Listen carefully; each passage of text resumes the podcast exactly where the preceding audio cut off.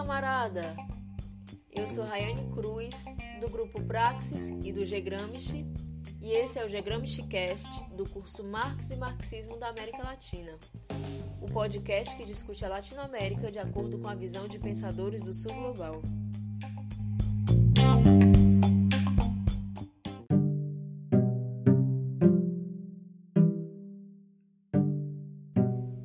Se assuntos como a política e a economia na América Latina lhe chamam a atenção, então provavelmente você já deve ter escutado falar alguma coisa sobre a teoria da dependência.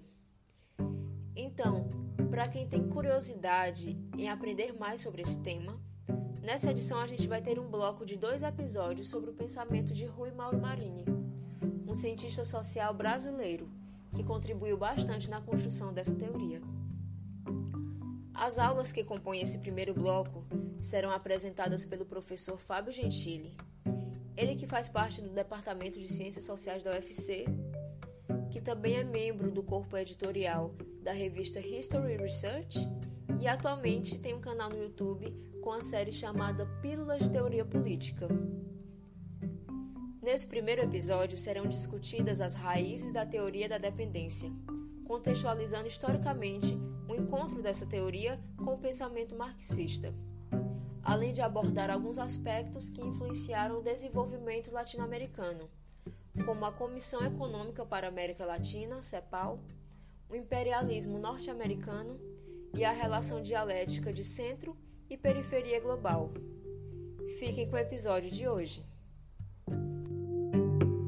Então, eu vou apresentar a, minha nossa primeira um, uh, aula, palestra, uh, sabendo que uh, nós teremos também mais encontros, mais eventos, então, justamente dá para realizar esta, para conversar sobre a questão da teoria da, da dependência na América Latina, também dando continuidade nas próximas aulas, abordando, em primeiro lugar, Rui Mauro Marini, mas também Vania Bambir, que é outra grande referência desta, um, desta matriz vertente marxista da teoria da dependência.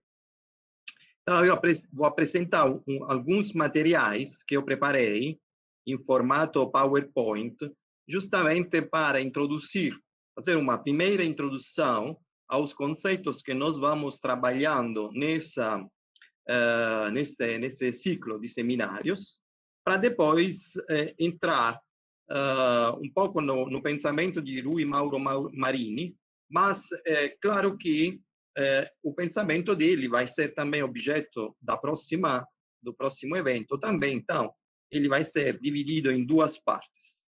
O que me interessa hoje, de forma específica, é apresentar algumas questões teóricas e metodológicas eh, sobre a teoria da dependência e demais outros conceitos que são uh, fundamentais para depois introduzir eh, e entender bem eh, a questão do, de Rui Mauro Marini e da teoria da dependência de cunho marxista.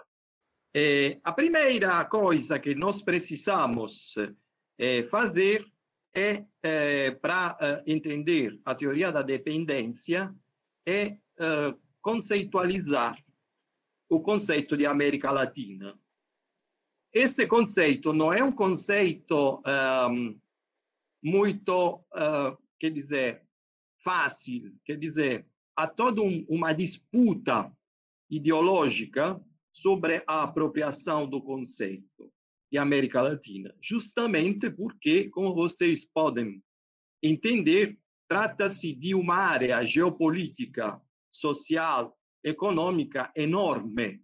Se, só se a gente pensar que o Brasil é um continente, vocês podem imaginar o que seria América Latina.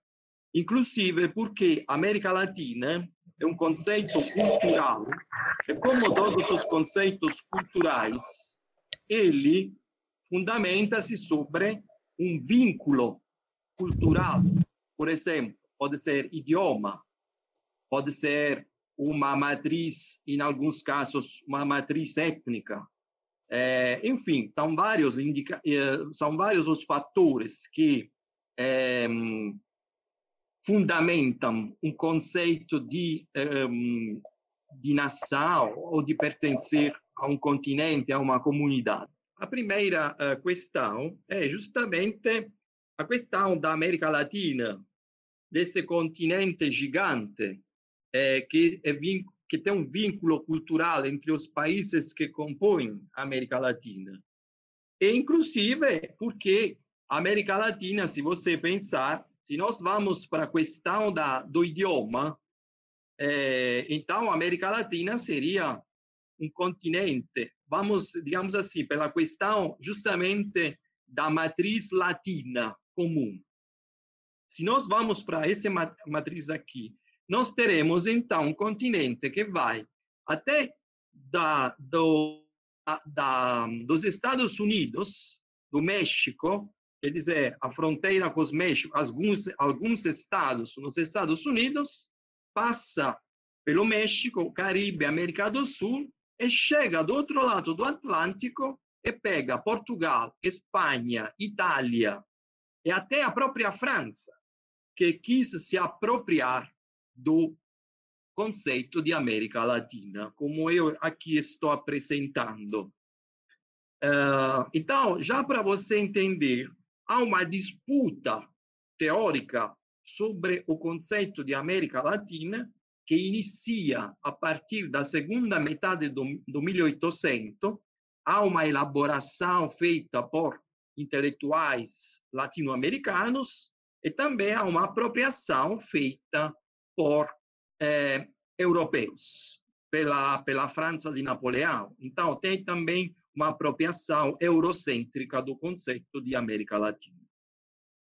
Esse conceito realmente é problemático, porque nos últimos anos ele foi eh, alvo de um debate é como pensar, como resignificar a América Latina diante nesta nossa conjuntura atual marcada por processos que, que os cientistas falam de uma pós-modernidade, de uma de, um, de uma pós-colonização, de um processo de decolonização, de criação de uma nova sociologia da América Latina.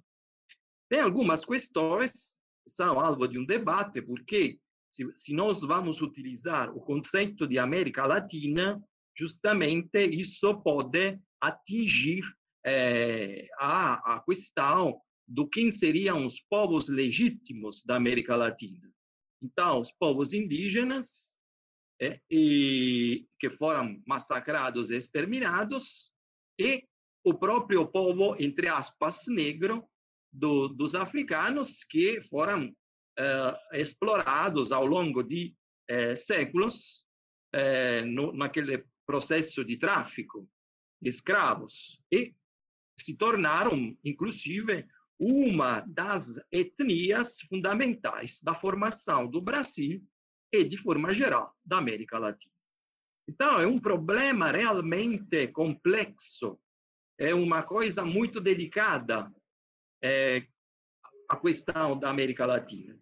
E depois, tem outra questão que eu acho interessante, é que o Brasil sempre teve uma posição muito ambígua, de, eh, às vezes se, se reconhecendo neste conceito de América Latina, e outras vezes se uh, afastando e até pegando um rumo diferente que foi o rumo daquele modelo de desenvolvimento um, norte-americano uh, e algumas décadas atrás até eurocêntrico. Então, o Brasil realmente teve alguns problemas a se colocar dentro da América Latina. Então, como vocês podem entender, muitos desafios para frente, para eh, refletir.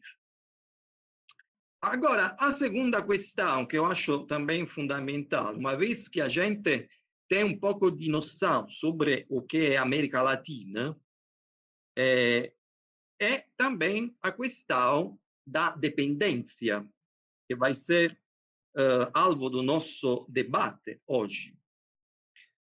uh, nós vamos trabalhar sobre a questão da vertente marxista da dependência.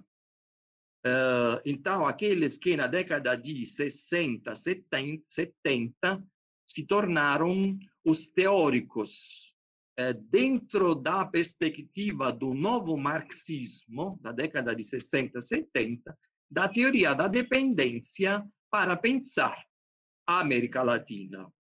Mas a teoria da dependência tem todo um histórico, uma trajetória atrás, e também um debate, que hoje a gente não pode justamente resgatar, mas que precisamos, de uma certa forma, apresentar alguns elementos para nós refletir e entender depois como que esta vertente marxista vai entrar na teoria, uh, na, no debate mais amplo sobre a dependência.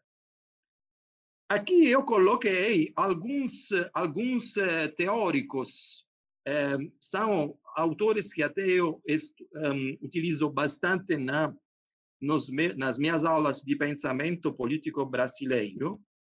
Uh, eu acho, claro que nós podemos falar de, de teoria da dependência até atrás, bem mais atrás, é, da, então já falar é, também incluir pensadores de outras outros, outras regiões, outros países da América Latina. Mas é claro que isso não dá para fazer hoje. O que nós podemos fazer realmente já um, é, é, situar entre a segunda metade do século 800 e o início do século 20 algumas das primeiras teorias já bem definidas da uh, dependência. Eu escolhi duas que acho que são bem significativas, também para mostrar para você que a dependência não está associada apenas ao marxismo, é, mas tem também outras vertentes. Uma primeira vertente é, é marcada por autores que se colocam entre o liberalismo e o autoritarismo nacionalista.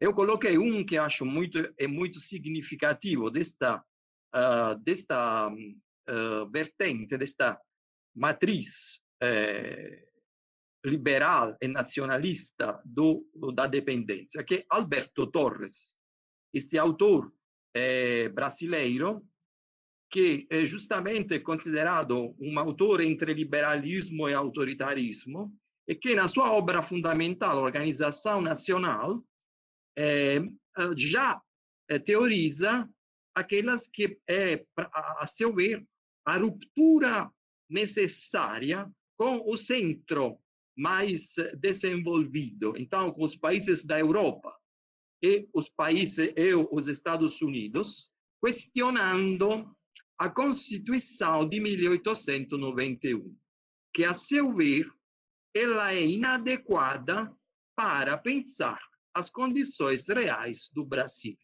Um país marcado pela pobreza, pela desigualdade, então ele achava que o Brasil não estava pronto para incorporar elementos eh, políticos, quais o liberalismo, anglo-saxônico e o federalismo norte-americano. E daí ele teorizava, então, a organização de todos os recursos da nação brasileira para quebrar a dependência com o centro. Agora, é claro que nesta teoria da dependência, que é uma das primeiras teorias, você não vai encontrar uma análise econômico-social muito profunda. Trata-se de uma teoria mais abrangente e que faz uma análise sobre as condições políticas, sociais, econômicas do Brasil, mas é claro que não é ainda uma análise detalhada, profunda, eh, do que seria a dependência eh, dos países do centro, eh, do centro mais do centro do capitalismo. E outra também análise importante é aquela de outro grande intelectual, desta vez dentro da vertente socialista da teoria da dependência, Eh, esse autor, Manuel Bonfim, que foi médico, cientista social, tão intelectual muito assim, é, uma intelectual muito abrangente nos seus interesses de estudo, ele escreve dois livros fundamentais. Um é a América Latina, Males de Origem, 1905, para você entender um pouco, e o Brasil na América, que é de 1929. Então, justamente voltando àquela questão que eu estava falando antes, veja então como uh, inicia toda a reflexão sobre o que seria a América Latina e também qual o lugar do Brasil na América Latina. É, então, alguns conceitos que eu acho que o autor são fundamentais deste autor para depois entender a questão da, da, das teorias mais contemporâneas da dependência. Uh, três conceitos que eu coloco aqui. Um é, é a questão de quebrar. Ele utiliza uma linguagem muito da, da, científica, da medicina. Ele apresenta a Europa, o, o, o eurocentrismo, como um parasita, um parasitismo, justamente porque ele era médico um parasitismo, um parasita que gruda na América Latina, explorando todos os recursos da América Latina. Uh, outro elemento fundamental que ele coloca é a defesa da miscigenação. Esse me parece um elemento fundamental hoje. É, ele, ele, a meu ver, pode ser considerado realmente um dos primeiros grandes teóricos da questão racial, racista no Brasil e na América Latina, sobre a questão de um pensamento pós-colonial. E, e também então, ele coloca a questão da miscigenação e defende a miscigenação eh, contra os tentativos da época de apresentar o Brasil como um país eh, de um país branqueado. Quer dizer, o, o branqueamento do Brasil era um dos, eh, dos, eh, dos das teorias mais que mais eh, uh, tinham sucesso, que ganhavam mais interesse no debate político-social da época. Então, justamente, Manuel Bonfim quer quebrar essa ideia de branqueamento do Brasil, mostrando a miscigenação do, do país. E terceira questão fundamental que ele apresenta é a questão da educação. Então, o progresso, a emancipação, justamente naquela do socialismo progressista, o progresso e o desenvolvimento de um país tem que passar necessariamente pela educação das classes mais pobres. É assim que você pode também quebrar a hegemonia uh, das, das elites e das oligarquias, que sempre eh, governaram e mandaram no Brasil, em geral, na América Latina. Eh, agora, precisamos introduzir a questão do marxismo. Quando que nós temos o encontro entre marxismo e teoria, da, e teoria do desenvolvimento e da dependência na América Latina. É, há várias questões, vários, vários, vários eventos que vão justamente aproximar o marxismo e as teorias da dependência, até o ponto que o marxismo, justamente na, entre a década de 50 e a década de 70, vai tomar conta destas teorias. Então, vai criar uma hegemonia nas teorias sobre a, de, a dependência e o desenvolvimento. Até a década de 70. E vamos ver um pouquinho o contexto, porque nos vai depois ajudar a entender uh, o que esses nossos autores uh, da dependência estão apresentando. Com, com quem, com quais também outros autores eles estão dialogando. Uh, então, em primeiro lugar, precisamos destacar eh, a circulação do marxismo e do comunismo na América Latina se deu muito pela um, imigração dos anarquistas da Europa, espanhóis, italianos, eh, eles, de forma específica, também de outros países, que eh, trouxeram para Brasil, Argentina, Uruguai, um, conceitos do marxismo e do comunismo. Não é por acaso que estes anarquistas desenvolveram um papel muito importante nas, nos, na, na, na criação dos primeiros sindicatos e também na criação dos primeiros movimentos da classe trabalhadora.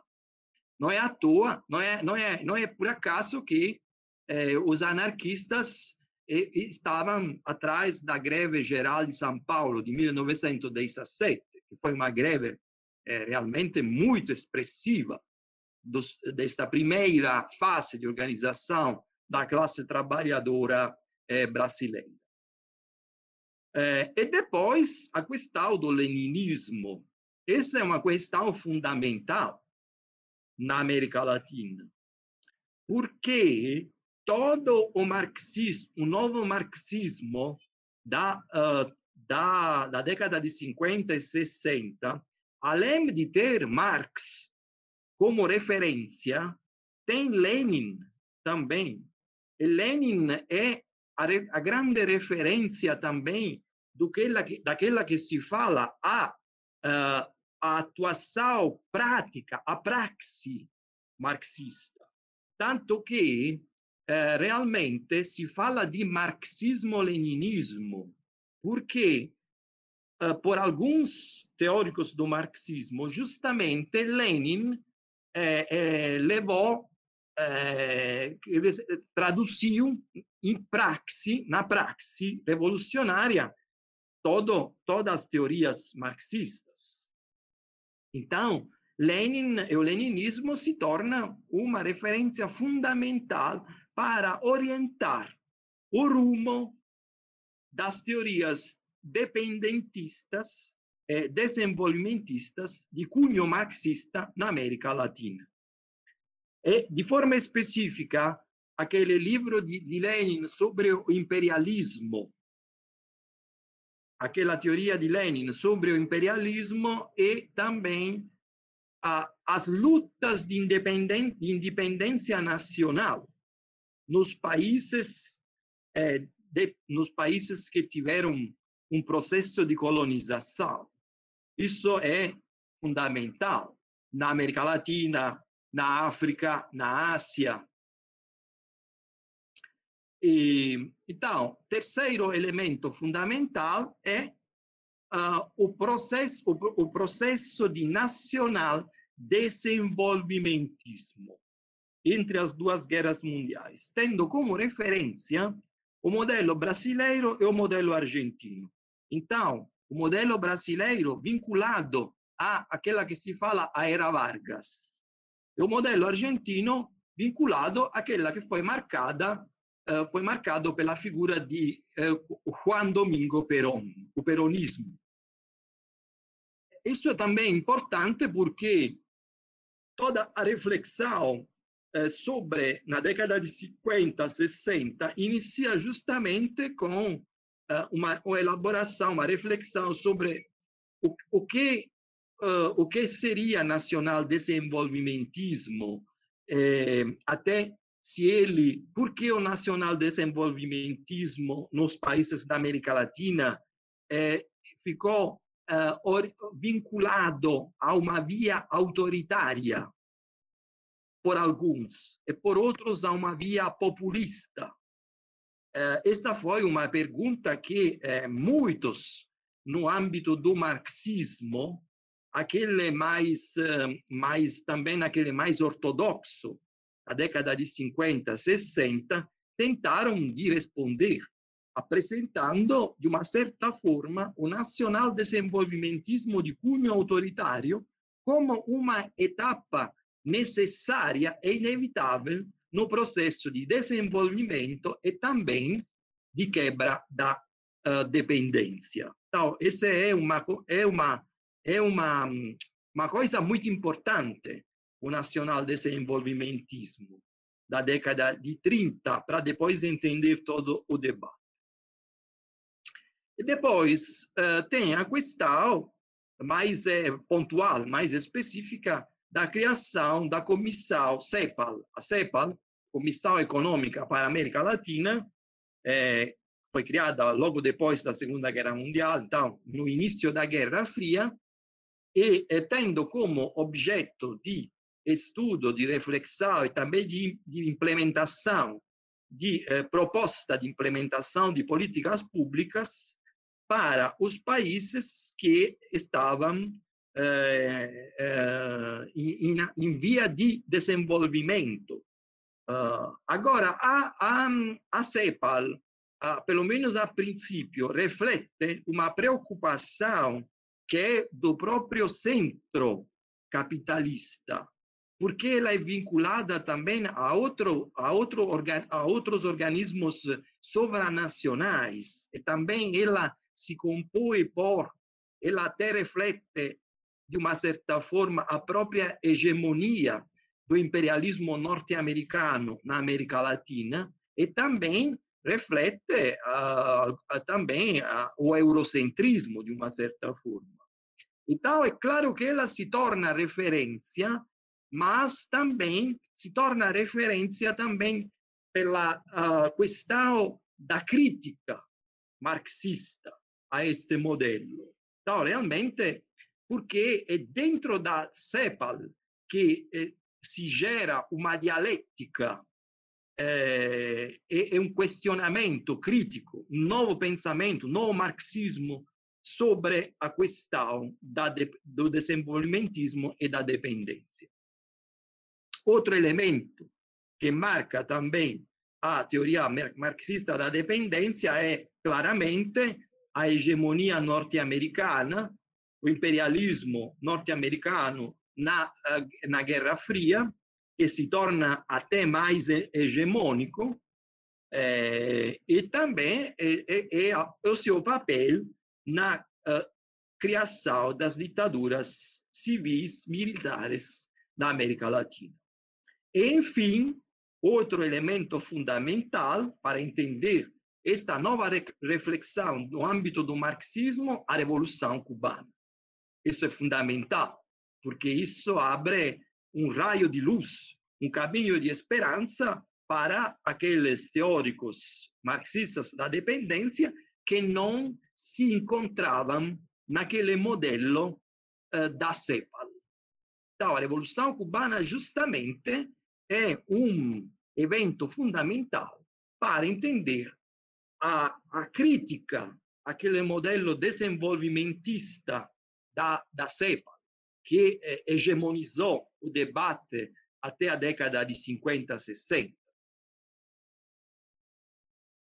E aqui, então, vejam, vamos entrar agora mais dentro dos conceitos, uma vez que nós temos esta introdução, Vamos então entrar um pouco dentro dos conceitos.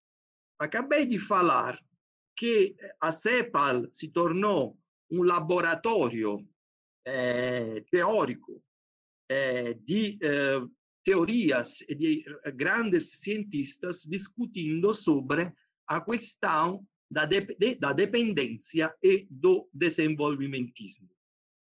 Nós temos alguns autores aqui, só para pensar, algumas referências fundamentais que marcaram a história do as teorias sobre desenvolvimentismo e dependência. Por exemplo, Raul Prebisch, Celso Furtado, só para lembrar alguns dos clássicos. É, e daí apresentando alguns pontos, alguns alguns conceitos que serão também objeto de é, reflexão no âmbito das novas leituras, das novas teorias da dependência.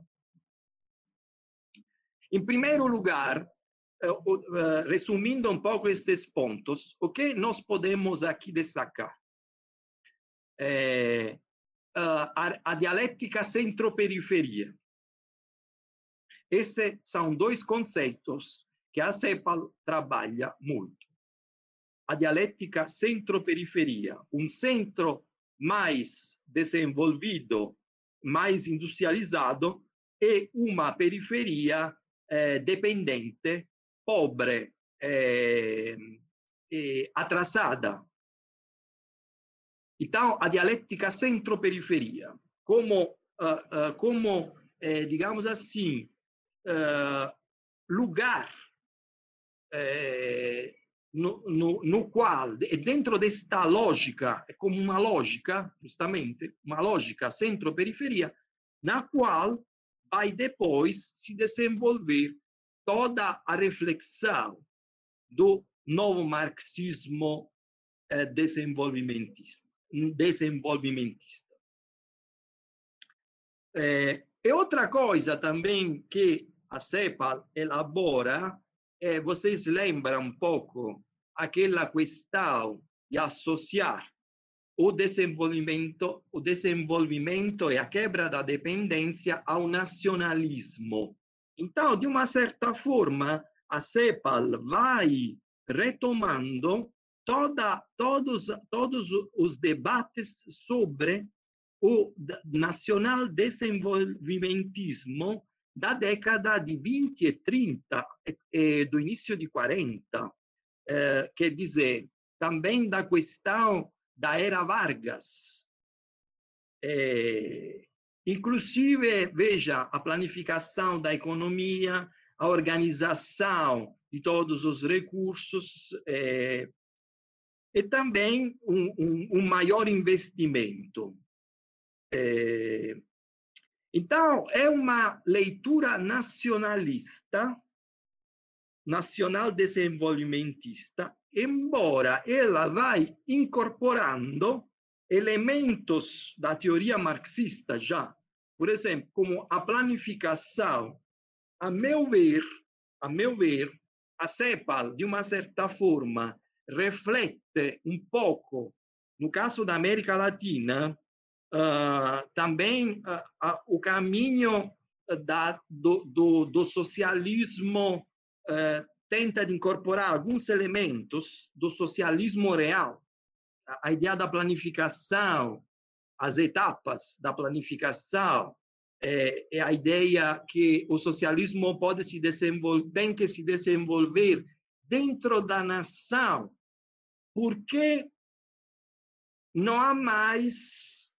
eh, não há mais as condições materiais para uma revolução. Uh, então, digamos assim, aqui tem, como vocês podem entender também, um pouco a recusa dos princípios fundamentais do marxismo-leninismo também. É sobre isso que o novo marxismo vai questionar esse modelo, que é bem mais vinculado ao conceito de nação, de desenvolvimento dentro da nação. E aqui nós já estamos entrando na vertente marxista. E dentro, então, desta conjuntura marcada por os eventos, as reflexões, os os centros de estudos que eu estava acabei de falar, que você tem o surgimento da vertente marxista da teoria da dependência. Estamos então no no meio da Guerra Fria e entre 1950 e 1970 e você tem eh, os primeiros grandes teóricos eh, da teoria da, da, da, dependência.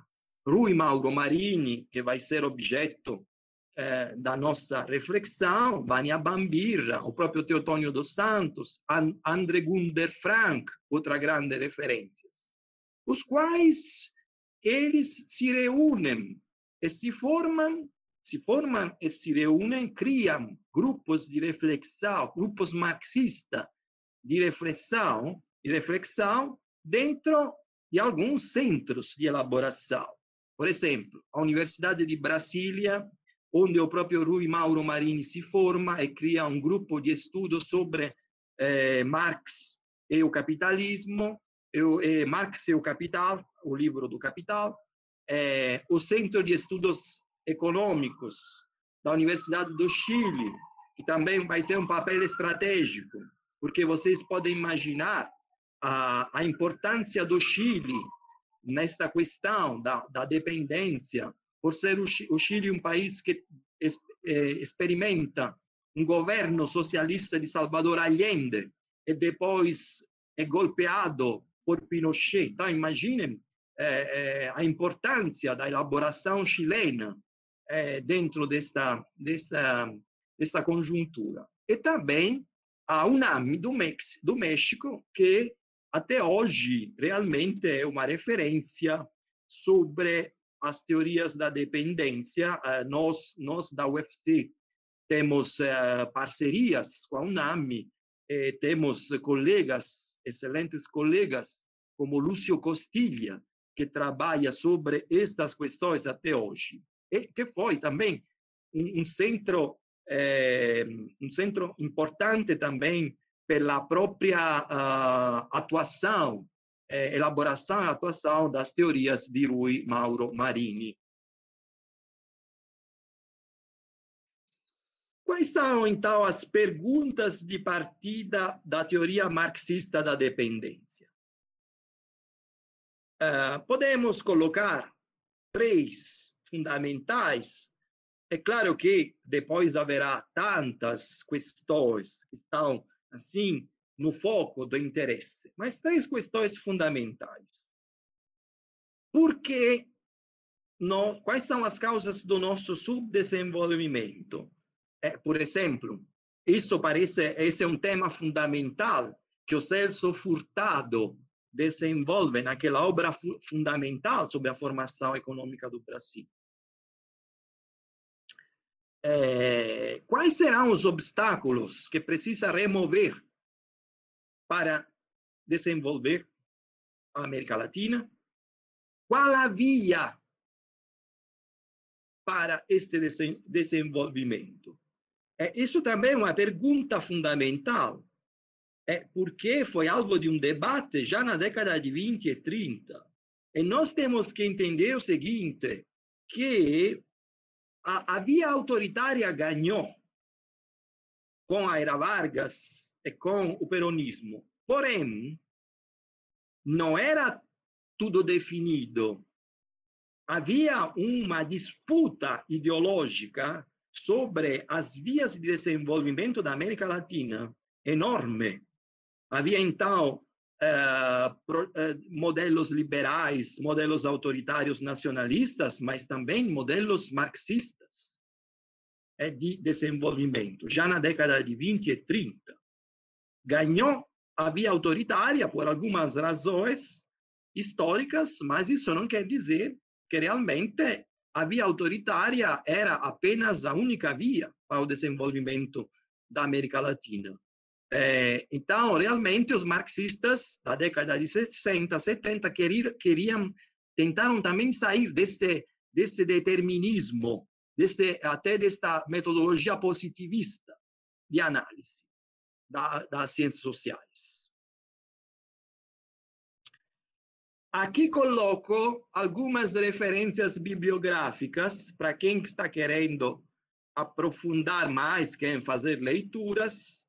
Nós temos, então, é, obras fundamentais de Rui Mauro Marini, é, Teotônio dos Santos, a, a obra de Gino Germani, o ítalo-argentino também, que é fundamental, sobre a modernização da América Latina, André Gunder Franco, clássico, sobre as teoria, a teoria da dependência. Enfim, são um, é, obras fundamentais.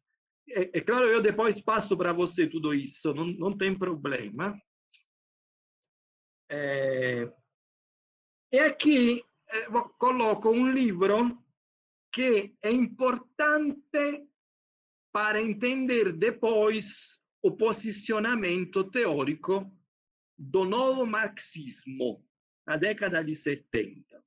Esse livro, que foi alvo de um debate e também de muitos questionamentos críticos, porque eh, um dos autores depois, como vocês sabem, se tornou presidente do Brasil e, e, e também quase realmente recusou, eh, rejeitou toda a sua trajetória dentro das teorias marxistas, da dependência, do desenvolvimento, Fernando Henrique Cardoso.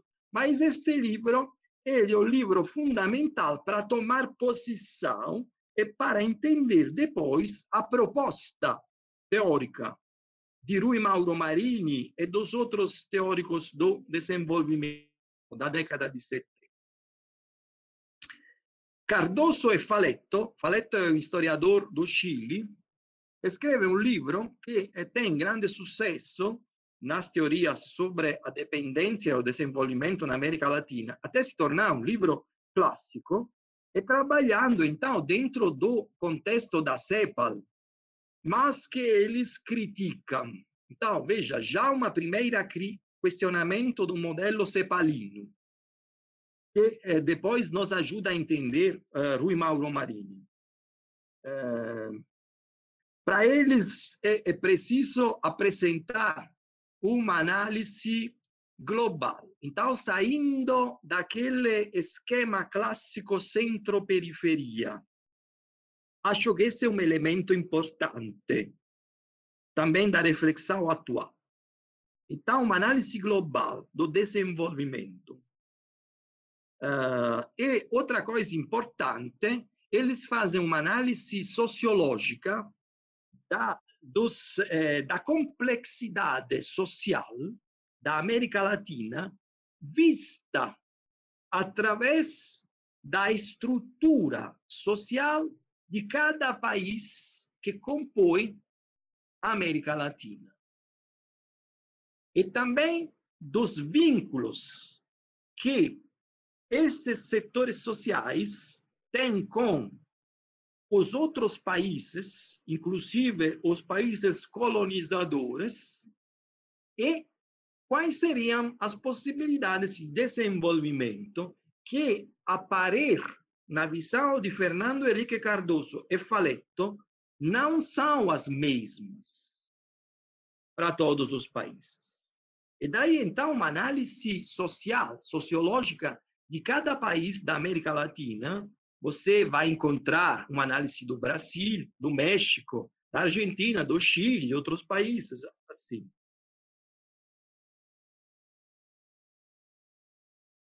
Aqui coloquei vários vários conceitos que são serão alvo de questionamento pela teoria marxista de Mauro Marini.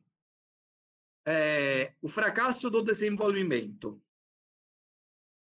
na América Latina. Então, já eles estão anunciando que a CEPAL não está realmente conseguindo dar um, um rumo a esta questão do desenvolvimento na América Latina. Tem, vocês têm, também têm em consideração é, que estamos em 1970, uh, nós temos já a ditadura no Brasil faz cinco, seis anos. Uh, então, isso também marca muito a teoria de Cardoso e Faletti. Ehm, depois, uh, eles uh, apresentam a, a, a colonização uh, da América Latina como uma colonização de exploração. isso é fundamental para entender a, o grau de dependência desses países daquela que se fala a periferia. Porque isso é importante. Porque eles vão uh, colocar um problema fundamental. A formação de uma elite oligárquica ao longo de várias uh, centenas de anos. Se você pega o Brasil como referência, desde a colonização portuguesa, você tem, então, a, a, a criação de uma elite oligárquica que não quebra os laços de dependência do Portugal e, ao mesmo tempo, ela vai reproduzindo a, a mesma a mesma estrutura de classe dos colonizadores, da elites colonizadoras. Isso é fundamental porque serve para uh, apoiar, fundamentar o argumento do fracasso do desenvolvimentismo na América Latina. E, então, para reforçar a teoria da dependência, porque eles vão mostrando que estas elites latino-americanas que dominaram os, os países da América Latina e orientaram as vias nacionais para o desenvolvimento, reproduziram as lógicas de dependência dos próprios colonizadores. E por isso, então, eles não estariam interessados com aquele processo de desenvolvimento marcado por é, igualdade social, é, redistribuição, emancipação, educação.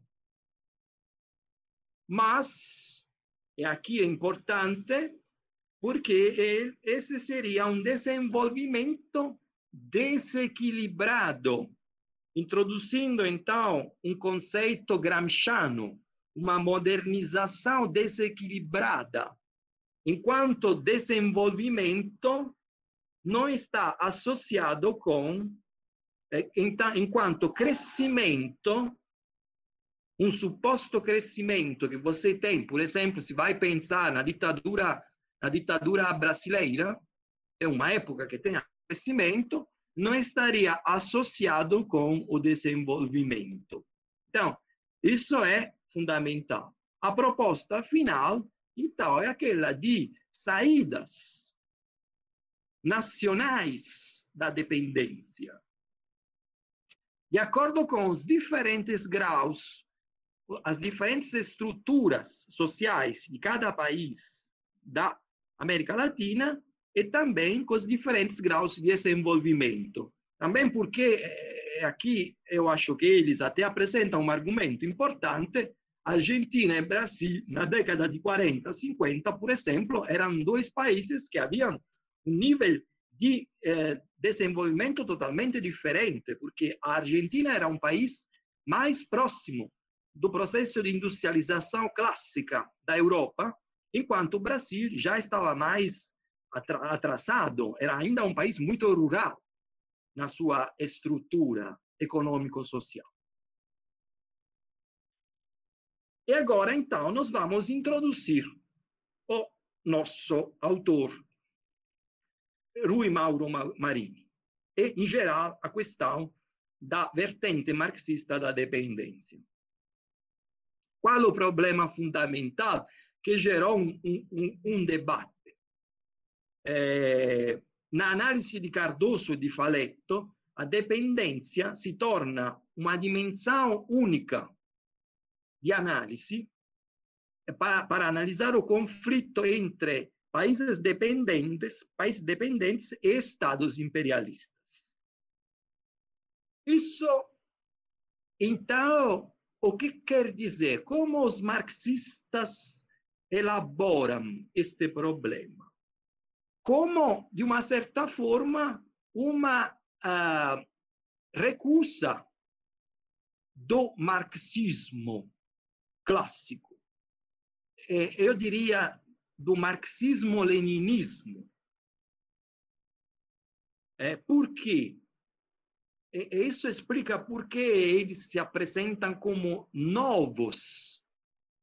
Quando você tem a palavra novo, neo, é justamente porque há um grupo, há um movimento que está querendo, de uma certa forma, retomar os princípios originários que, por algumas circunstâncias históricas, tiveram que eh, fazer um compromisso com a, a, a, os eventos, a conjuntura, para tentar de entender. Aqui você retoma o marxismo-leninismo diante uma leitura social, socialista, nacional, socialista e nacionalista. É um marxismo nacionalista, aquele de Cardoso e Faleto, que se acorda, se, se combina mais com o stalinismo da década de 50 e 60 e, de uma certa forma, está recusando princípios fundamentais do marxismo-leninismo. Quais são? O internacionalismo da luta de classe, a revolução como ponto de chegada, que são fundamentais. Então, de uma certa forma, a recusa do modelo nacionalista, eh, de, de um marxismo mais voltado com a questão das vias nacionais ao socialismo e, a, a, e ao desenvolvimento. E esta leitura aqui se alimenta justamente da Revolução Cubana, para dizer: olha, é possível, podemos, dá para fazer. Vamos, então, nesse caminho aqui, é possível. A Revolução Cubana abre-nos um caminho de novas lutas revolucionárias, de uma nova leitura do marxismo-leninismo.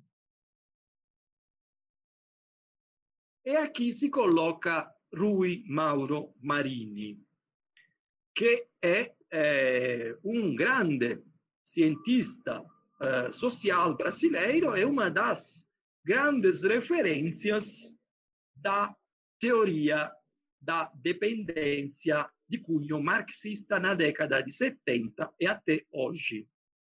A princípio, Mauro Marini não é um autor muito conhecido e valorizado no país, no seu país, o Brasil.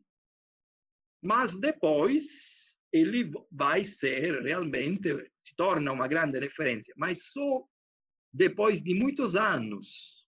A princípio, ele, como falei, se forma na Universidade de Brasília,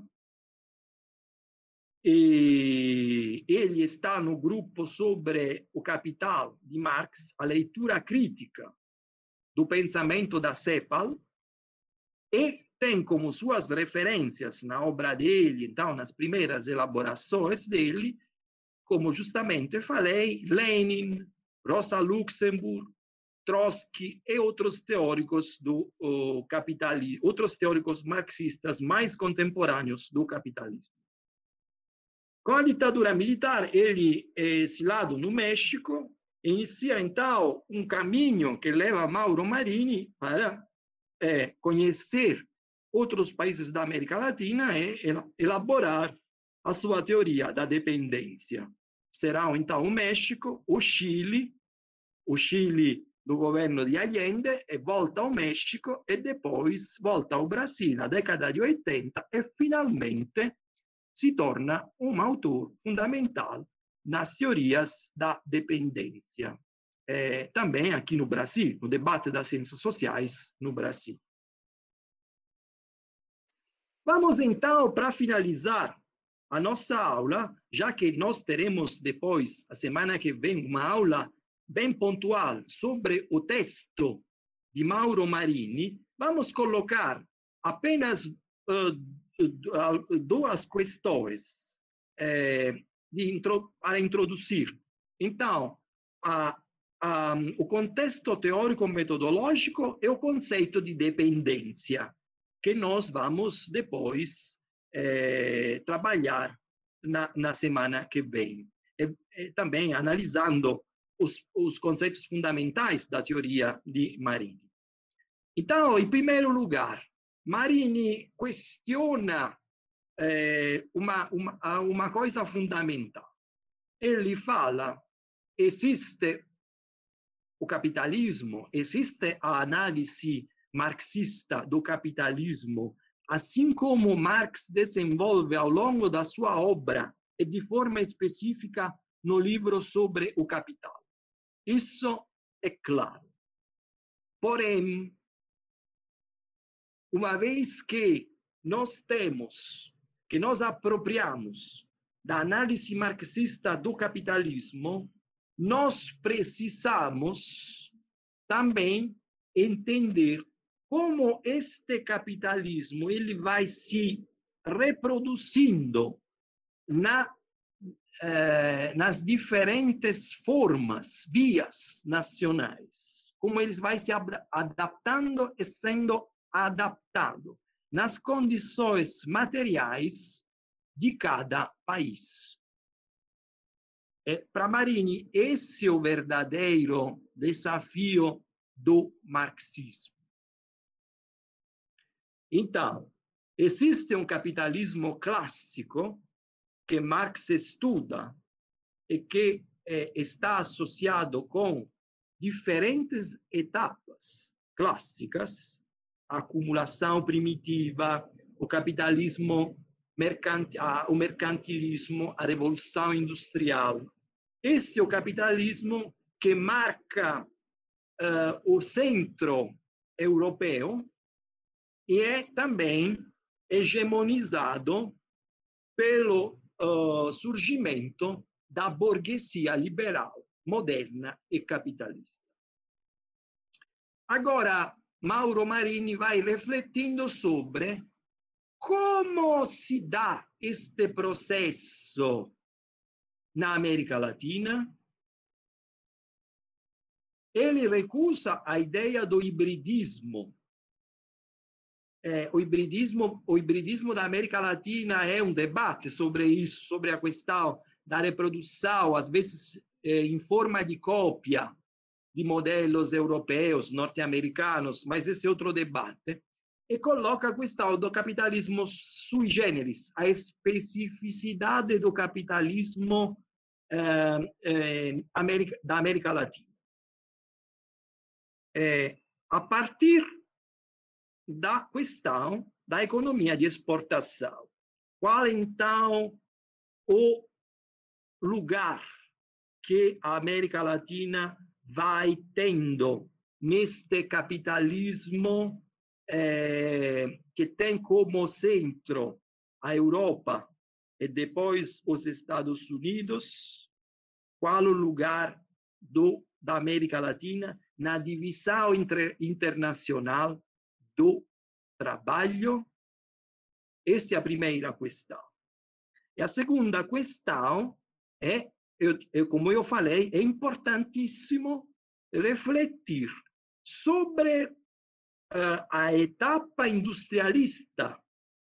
Esta etapa industrialista, ela que deveria ser, digamos assim, um pouco a revolução industrial da América Latina, uh, se confrontada e comparada com o modelo clássico europeu, como ela se coloca dentro deste processo? Essa é outra pergunta fundamental.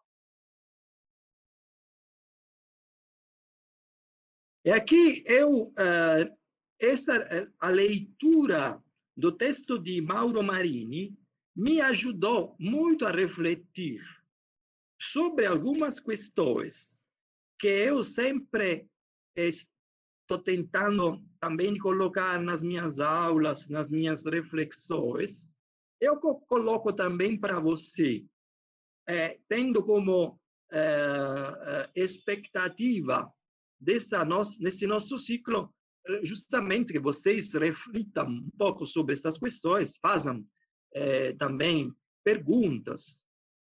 É, primeiro lugar, justamente Marini, eh, pensando, uh, refletindo sobre a análise de Marini, a primeira coisa que vem na minha cabeça é, é justamente as ciências sociais se fazem por diferenças. Esse é o método Hegel marxista. Hegel falava que a diferença marca a ciência social, porque é na diferença que você consegue realmente entender os fenômenos. Ele falava na fenomenologia do espírito, não tanto na, nas analogias. mas é nas diferenças que se dá a metodologia, a, a, o método das ciências sociais. As categorias do marxismo devem ser aplicadas à realidade, como um instrumento de análise e de transformação da mesma realidade. Então, aqui Marini volta a uma questão fundamental do marxismo. É possível separar teoria e praxe, como alguns marxistas tentaram de fazer? Ou não é possível? Estudar as especificidades do capitalismo latino-americano, uma dialética com o capitalismo clássico. Então, qual esta dialética? Por isso, então, ele fala de dialética da dependência. Porque justamente ele recusa aquele modelo rígido centro-periferia, recusa a ideia de hibridação do modelo europeu e coloca os dois modelos, europeu e latino-americano, numa dialética, eh, destacando diferenças e também analogias. Entre elas, um objeto de reflexão pelo menos para mim, é algo muito importante. A burguesia, qual, qual o papel da burguesia no modelo do capitalismo latino-americano? E também qual o, o papel do Estado no modelo do capitalismo latino-americano? São reflexões que eu fiz também voltando a ler a obra de Mauro Marini. Aqui eu eu aqui é, resumo as questões. Qual, então, a estrutura do capitalismo latino-americano? Qual o seu lugar no mercado mundial? E também, qual, existe uma burguesia latino-americana? Qual o papel do Estado? Já que nós temos a questão do liberalismo na Europa, é, associado ao capitalismo, e também o papel do Estado. Então, qual o papel do Estado no modelo capitalista da América Latina, são algumas das questões que eu ando refletindo também com base nos textos de Mauro Marini. Então, é, ponto de partida de Mauro Marini, a integração da América Latina ao mercado mundial. A América Latina, a partir do século XVI, se desenvolve de forma eh, in consonância com a, a, as trajetórias do capitalismo internacional e a sua fase de expansão comercial. Esse é o ponto de partida da análise de Marini, eh, da análise materialista, materialística de Marini, para entender, para criar a dialética entre capitalismo eh, clássico e capitalismo da América Latina. Capitalismo dependente. E daí ele vai colocar a, a questão da Inglaterra como referência para a, a, o modelo de capitalismo eh, da América Latina, eh, como a América Latina vai se integrando, mante e vai criando o seu o seu marco originário de exportador de bens primários. Isso é fundamental porque até hoje, então, essa análise é fundamental, porque até hoje a América Latina tem este marco originário da sua integração ao capitalismo uh, clássico, europeu e norte-americano. E também, outra questão fundamental, a questão da dívida. A dependência gera dívida. Marini é, então, destaca este elemento fundamental dos países dependentes, a dívida, acumulando dívidas que nunca vão ser resolvidas e geram, então, processos de dependências ilimitados. Então, vamos parar com a definição de dependência, que depois nós vamos trabalhar nas próximas aulas, Então, o que é dependência na leitura de Marini, em geral, das teorias marxistas da década de 70? É, então, ele vai dizer que, a partir então, da configuração do capitalismo na América Latina e da, e da sua dependência do modelo inglês e eurocêntrico, é aqui que se configura a dependência entendida como uma relação de subordinação entre nações formalmente independentes. Isso é fundamental, porque hoje se costuma falar ganharam a, de, a independência, mas continuaram sendo independentes. Eh, Quer dizer, as novas formas de dependência que, inclusive, levam para refletir sobre as novas formas de imperialismo e de colonialismo na América Latina. É, então, as relações de produção das nações subordinadas são modificadas ou recriadas para assegurar a reprodução ampliada da dependência.